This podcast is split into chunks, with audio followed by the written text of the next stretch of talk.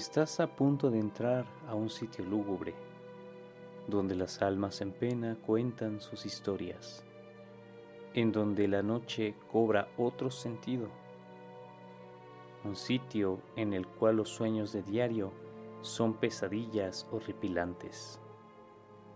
El rincón del horror es la zona en donde lo macabro, interesante y extraño se reúnen para que cada noche pienses que lo terrorífico se encuentra en todos lados, en tu casa, en tu barrio o dentro de ti mismo.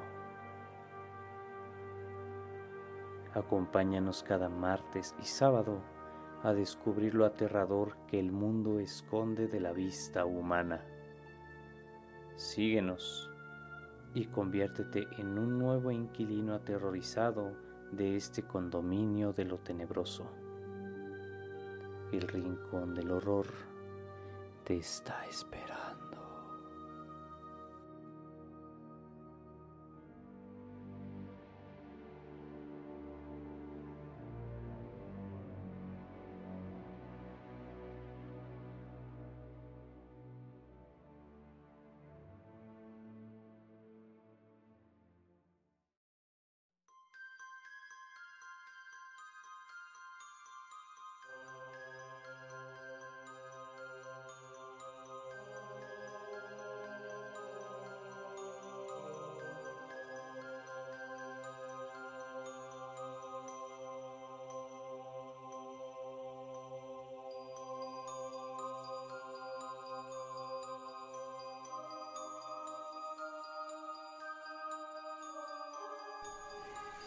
En esta ocasión nos adentraremos en relatos recopilados en la web sobre hechos peculiares y escalofriantes de un país hermano, el cual tiene una riqueza enorme en relación a relatos de horror, al igual que México.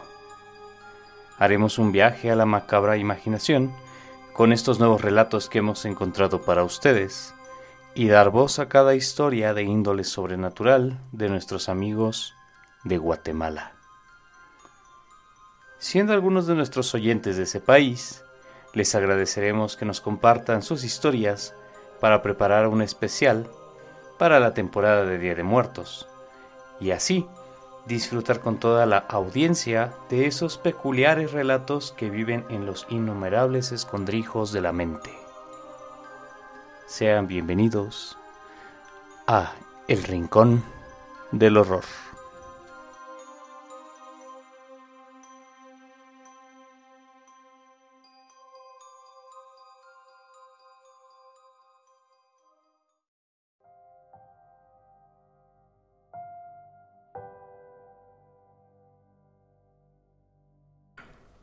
¿Hay alguien ahí?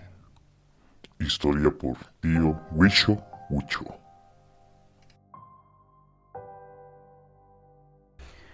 Esto me ocurrió en el cementerio general ya hace 37 años, en una de las criptas de la familia Aldana. Mi mamá ponía unas flores y yo tocaba la lápida con una piedra. Eran flores para mi padrino Julio Aldana. Cada vez que tocaba preguntaba, ¿Quién está ahí? Así lo hice varias veces, cuando de repente me respondió una voz que jamás olvidaré. Yo. Mi mamá lo oyó y me fue a abrazar rápidamente porque ya caía del susto. Quizás se lea fantasioso, pero en ese día solo estábamos nosotros. Ocurrió unos días antes del primero de noviembre y no había nada de gente.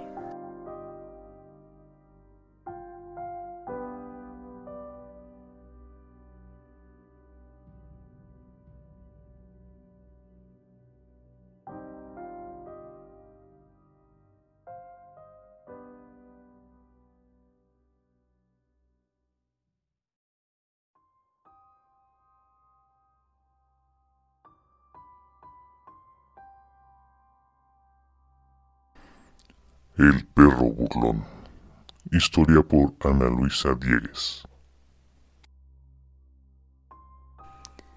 Una noche, Mi hermano llegó pasada la medianoche de su trabajo, pero en donde él vivía, la cuadra tenía dos entradas y se llegaba caminando desde la calle principal. Cuando comenzó a caminar, vio que en la otra esquina estaba un perro negro que también empezó a caminar. Cuando él se detuvo, el perro también. Sintió escalofríos, pero continuó la marcha y el perro también. Corrió y el perro también. Esto causó miedo en mi hermano y caminó un poco despacio, y el perro hizo lo mismo sin quitarle la vista a mi hermano. Cuando ya estaba cerca, mi hermano sacó la llave y corrió hacia la puerta. Abrió como pudo y ya adentro dejó abierta la puerta. Volteó hacia la calle y el perro estaba sentado enfrente, pero sobre la banqueta. El perro se rió con mi hermano como burlándose.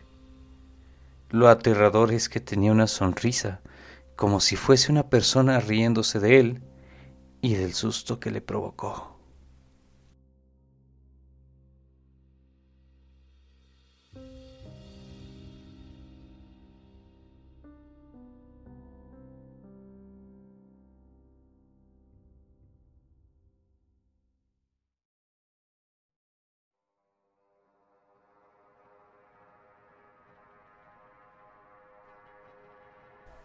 El joven arrollado. Historia de Jennifer Lorena Marroquín.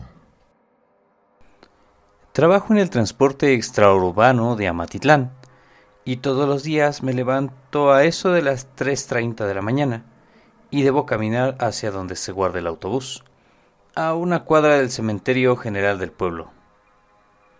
Un día dejé mi alarma programada, pero esta vez sonó a las 11.45 de la noche.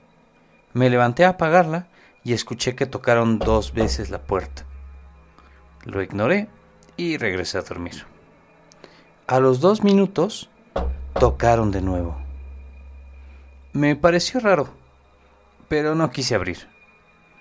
Así siguieron tocando hasta que sonó a las tres de la mañana la alarma para levantarme. Me arreglé y caminé hacia el autobús. Cuando llegué a la gasolinera, Vi parado a un joven que parecía llorar. Sentí el cuerpo pesado. No me animaba a pasar y de pronto una camioneta iluminó el lugar y ya no había nada. Corrí al parqueo donde ya me esperaba el piloto. Ambos escuchamos un grito desde el interior del bus, que aún tenía el candado puesto. Lo más escalofriante fue ver en el asiento del piloto a alguien que encendía y apagaba las luces de los silbines. Arrancó el motor, caminó dos metros hacia atrás tirando la pared que comunica entre el parque y el cementerio. Nos acercamos y mi compañero piloto, pálido, me contó que tres años atrás arrolló a un joven cerca del kilómetro 22. Enmudeció cuando observé la lápida cerca de la llanta y vi la fotografía del chico que vi llorando. Ese día cumplía años de fallecido.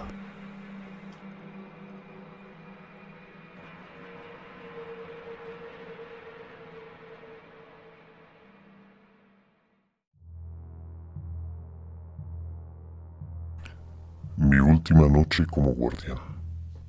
Historia de Martín Cochagil. Soy de Retal Uleu y ya han pasado casi 15 años de esto. Trabajaba cuidando la cosecha de sandía en enero y una noche me tocó quedarme solo porque mis compañeros se fueron a beber a una tienda. Había pasado unos 20 minutos desde que se fueron. Me recosté un rato y escuché a unos perros que ladraban. Me levanté y en el camino vi a un muchacho.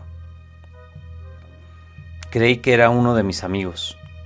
Me acerqué y ya no estaba. Regresé al lugar donde tomaba la siesta y lo vi parado. Le hablé y no me volteó a ver. Lo vi caminar y le dije que se durmiera. Se paró y me dio un escalofrío fuerte. Mis pies no podían moverse. Volví a escuchar a los perros ladrar. Agarré mi machete y golpeé una piedra con mucha fuerza para ahuyentarlo. Se fue. Pocos minutos después, escuché un grito espantoso y casi me desmayo. Al rato, venían mis compañeros bien borrachos y les conté lo ocurrido. Me dijeron que por cerca del lugar habían asesinado a un muchacho. Nunca más volví a trabajar de cuidador.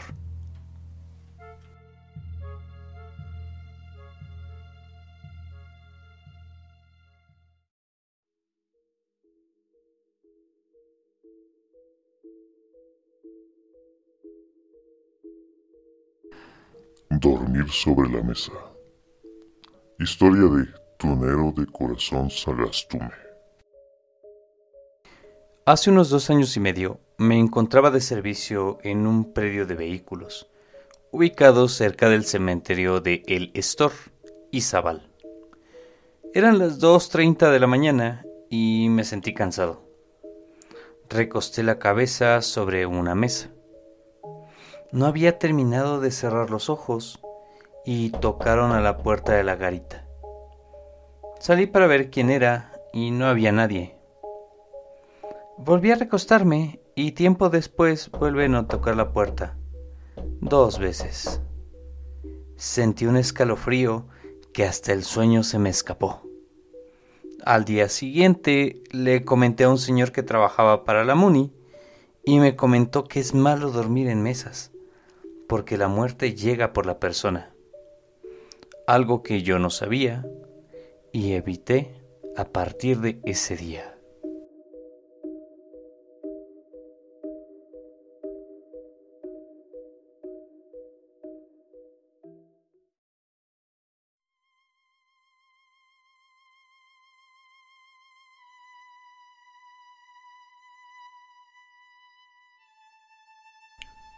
La hija de la tortilla. Historia por Norma LF. Esto le pasó a mi suegra. Se llama Mari. Veía la televisión todas las tardes a la misma hora. Un día llamaron a su puerta y era una niña de unos seis años con su vestido rosado que le pedía comida. Mari le dio de comer. A la siguiente tarde ocurrió lo mismo y Mari le daba de comer. Esto se repitió cada tarde, a la misma hora, hasta que mi suegra le preguntó cómo se llamaba y dónde vivía. La niña dijo que se llamaba Lorena y que era la hija de doña Chonita, la señora que vende tortillas a la vuelta de su casa. Ese día llovía fuerte y le dijo que iría a visitar a su mamá para que no tuviera pena que estaba segura en su casa. La invitó a pasar y la niña, empapada por la lluvia, pasó a la sala. Bajo la lluvia se fue Mari a buscar a doña Chonita. Y al llegar, le preguntó si ella era la mamá de Lorena. La pobre señora se echó a llorar y le dijo que su hija se había muerto ahogada en la pila de su casa un año atrás y que ese día llevaba un vestido rosado, justo como estaba vestida cada día que llegaba a pedir comida. Mari enmudeció. Dio el pésame y se fue pensando que la niña estaba en su casa esperándola.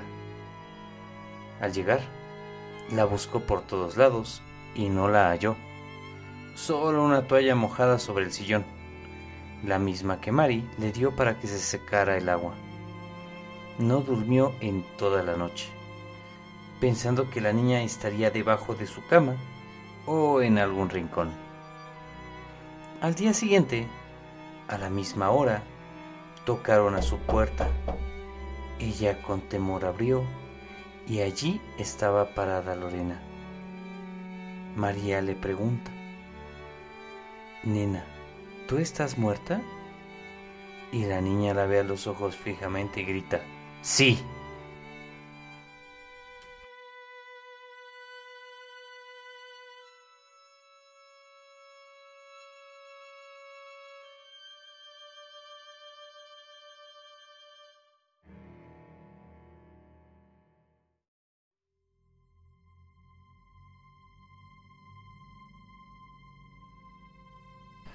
Visita de la muerte. Historia de Alba Ruano. Me levanté a eso de las 4 de la madrugada. Fui a la cocina y sentí como que alguien me observaba. Volteé a ver y solo sentí un viento fuerte que me ensordeció. Era una figura alta con ropa negra. Volví a ver, desapareció y solo me quedó un escalofrío. Fue un sábado y ese día mi papá se enfermó y fallecieron unos conocidos míos.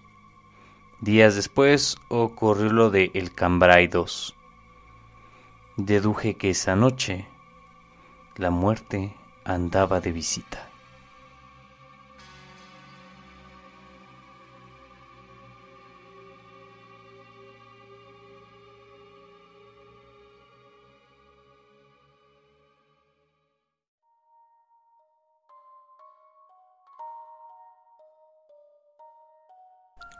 La visita de Chiqui. Historia de Rosario López. Más o menos en los años 80 nos encontrábamos almorzando con mi abuela. De pronto, escuchamos pasos de alguien que entró a la casa y una exhalación profunda, como cuando uno llega a su casa y se relaja.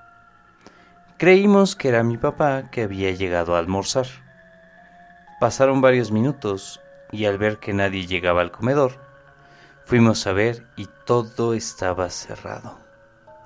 Nadie entró a la casa. En esas mismas fechas, en más de una ocasión, nos cambiaron las emisoras de radio, escuchábamos que tiraban cosas que estaban en lo alto y cuando revisábamos los objetos permanecían en su lugar. No lo inventé, no me lo contaron yo lo viví. Hasta la fecha, creemos que era el espíritu de Chiqui, un joven que fue vilmente asesinado y usaba ese terreno como paso.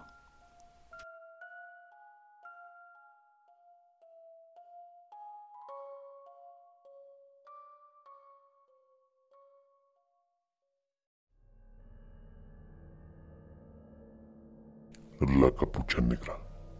Historia de Sergio Soto. Muchas veces cuando dormía, sentía la presencia de alguien al lado de mi cama. Generalmente sentía miedo de que estaba allí. Sentía esa presencia y con el tiempo el miedo aumentó. A la vez crecía la presencia de ese extraño ser que, imaginario o real, yo sabía que ahí estaba. El miedo me hizo verlo, alto, capucha negra y una tremenda pestilencia. Traté de no darle sentido, pero conforme trataba de ignorarlo, empecé a aparecer arañado de la espalda y a sentir mucho frío. Conforme más lo ignoraba, más me lastimaba. Luego de la espalda fueron las manos, pies y por último en la cara. Todo esto desapareció hasta que cambié de casa. Pero nunca olvidaré al ser misterioso de la capucha negra.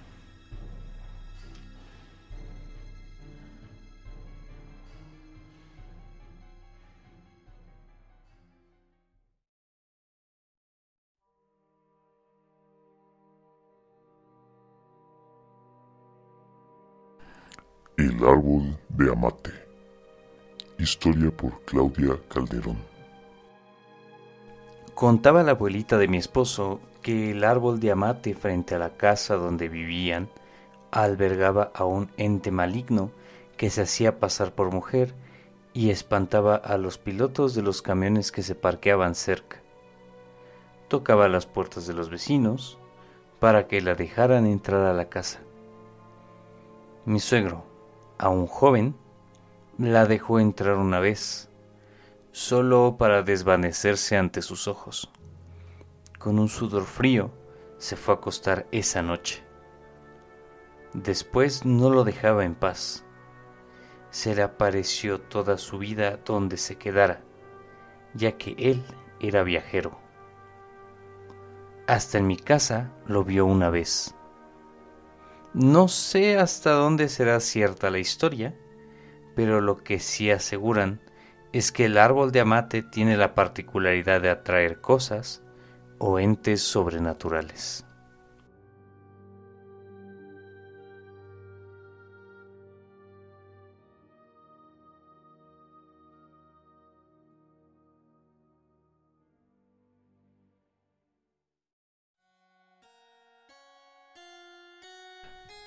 El señor guapo del cementerio. Historia por Belia López. Fui a inflorar a un familiar. Todo estaba en silencio y de pronto veo a un señor muy guapo, todo de celeste, y le pregunto algo. Se desvaneció en mi presencia. Escapé inmediato del lugar. Al llegar a la esquina, Veo venir un sepelio. Me quedo parada y observo. En el lugar donde vi al señor guapo, era donde estaba el niño y en donde lo enterrarían. Nunca he vuelto a ir sola al camposanto.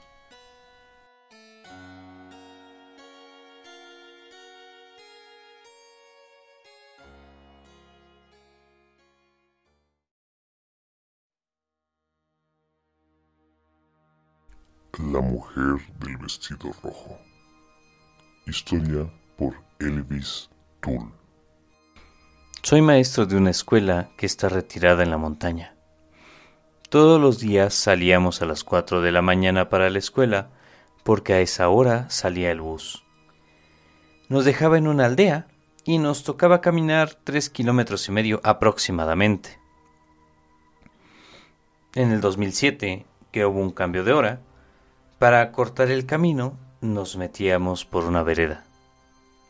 Todos los miércoles, al pasar por un árbol de copal, nos topábamos con una señora, bajita y de vestido rojo con lunares amarillos, que siempre nos decía, Buenos días, profesores. Y nosotros respondíamos a su saludo. En algunas ocasiones pensamos que la señora madrugaba ya que el bus no llegaba a la aldea a esa hora, o que iba a dejar el desayuno al esposo. Era el último mes de clases. Un día desayunábamos en una casa y entre los profesores hablábamos de la amable señora. La cocinera nos escuchó y nos relató que la mujer que saludábamos cada miércoles había sido asesinada hacía tres años en ese palo de copal y que traía puesto el mismo vestido con el que nosotros la encontrábamos. Nos dijo el nombre y quiénes eran los familiares. Algunos eran padres de algún alumno. A la mujer la mató a machetazos un novio celoso bajo el árbol de copal. Llevaba puesto ese mismo vestido.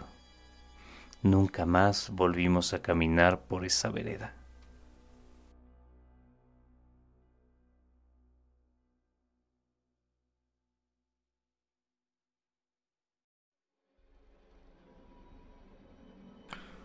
La estudiante del Inca. Historia por Lorena Montes.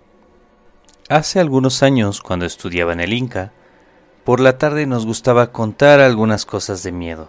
Leíamos a Héctor Gaitán y su libro En la calle que tú vives. Siempre comentábamos lo que leíamos. Era una de esas tardes de octubre a finales de ciclo escolar, cuando nos tocaba exponer y entregar tareas algunos grados presentaban dramatizaciones, y muchas veces veías a las alumnas con diversa ropa. Pero un día nos tardamos en salir por contar algunas historias, y el señor que cuidaba la puerta, un viejecito que era muy amable, nos exhortó a irnos luego, pues ya entraría la noche. De pronto, vimos que se acercaba a nosotras una joven de cuerpo muy bello, con un camisón blanco y llorando. Se le notaba muy triste.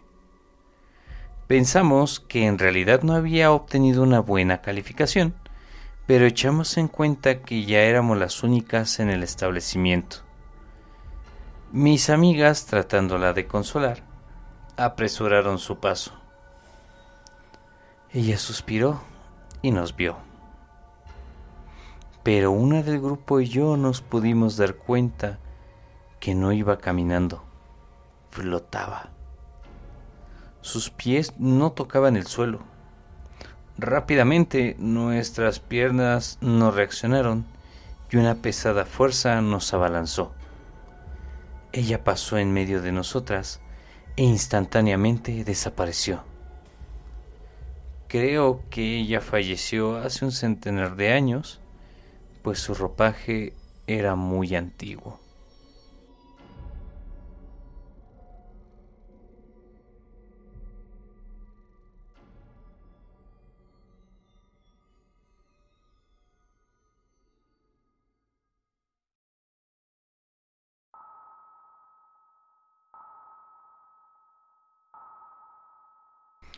Esperamos que estas historias no les permitan dormir tan plácidamente como acostumbran, queridos seguidores. Les recordamos que nos pueden seguir en todas las plataformas de podcast y estamos preparando todo para un especial a fin de mes. Así también, les agradecemos la paciencia para escuchar este nuevo episodio de su programa preferido, El Rincón del Horror. Si el programa les gustó, compártanlo con sus amigos, gente que sepan a las que les gusta el horror y con todos aquellos que sientan fascinación por este tipo de temas. Nos estamos escuchando en un próximo episodio de este su programa, El Rincón del Horror. Hasta la próxima.